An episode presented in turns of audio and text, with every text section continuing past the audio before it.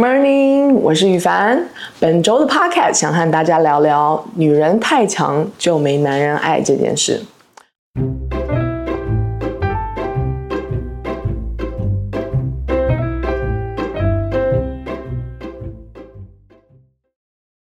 那天有个朋友看到我写女儿爱情故事，他就跟我说：“你不怕你把女儿教得太强吗？最后没有男人爱哦。”从事多年咨商后，再听到这句话。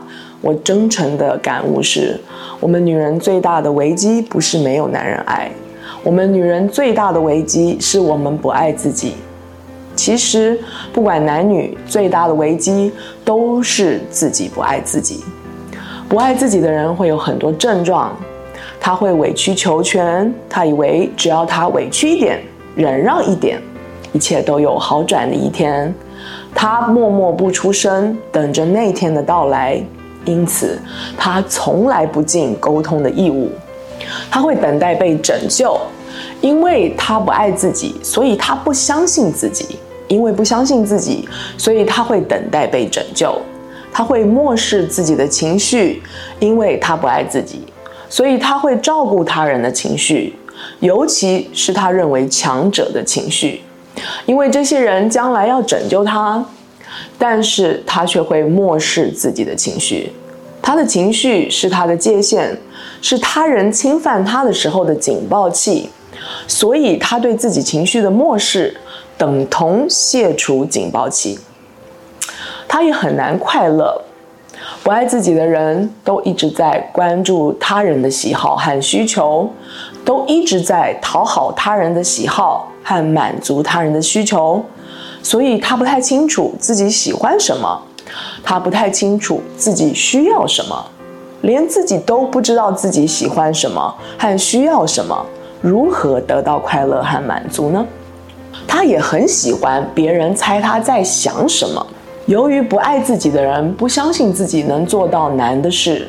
所以他把所有的期盼都放到他人的身上，他希望那个他为他委曲求全的人能够猜到他喜欢什么，他需要什么。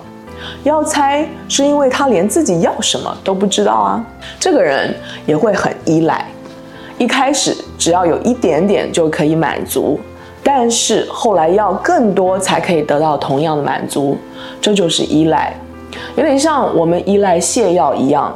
一开始一点点就马上可以答得出来，但是后来要更多才可以答得出来。一个不爱自己的人，一开始只要别人施舍一点点鼓励，他就很高兴，但是后来他却要你为他立牌坊、建铜像，他才能满足。所以不爱自己的人会很依赖，也会对你给予他的核准有无限的所求。一个人不爱自己，要快乐就是难。我很知道这一点，因为我以前就是这样。去爱一个不爱自己的人，要快乐更难。我希望自己的女儿能够爱自己，所以她自己快乐不难。我也希望，因为女儿爱自己，所以有人爱他们的时候要快乐也不难。我反问朋友：“那你打算要把女儿教弱一点是吗？”我教我女儿爱自己是强。那把女儿娇弱一点是要怎么教啊？朋友苦哈哈的笑了起来，他干笑了很久。他说：“我也不知道，哎，就是不要太有想法吧。”我问他：“那是什么意思？什么叫不要太有想法？”朋友就说：“就不要什么都有意见啊，像你一样啊，宇凡，什么都有那么多意见。”我哈哈大笑的说：“我知道，我知道，我就是没人爱，我讨人厌。”以上。就是今天的 podcast。如果想查询关于我的书的资讯或更多消息，欢迎到赖宇凡官方网站 saralye.com，s a r a l y e.com，或是追踪我的 IG 和脸书粉丝专页赖宇凡 Sarah。另外，最近大家也可以在我的 YouTube 频道上看到影像版的 video podcast 哦。欢迎大家在 YouTube 搜寻赖宇凡 Sarah。那我们就下次再聊喽，拜拜。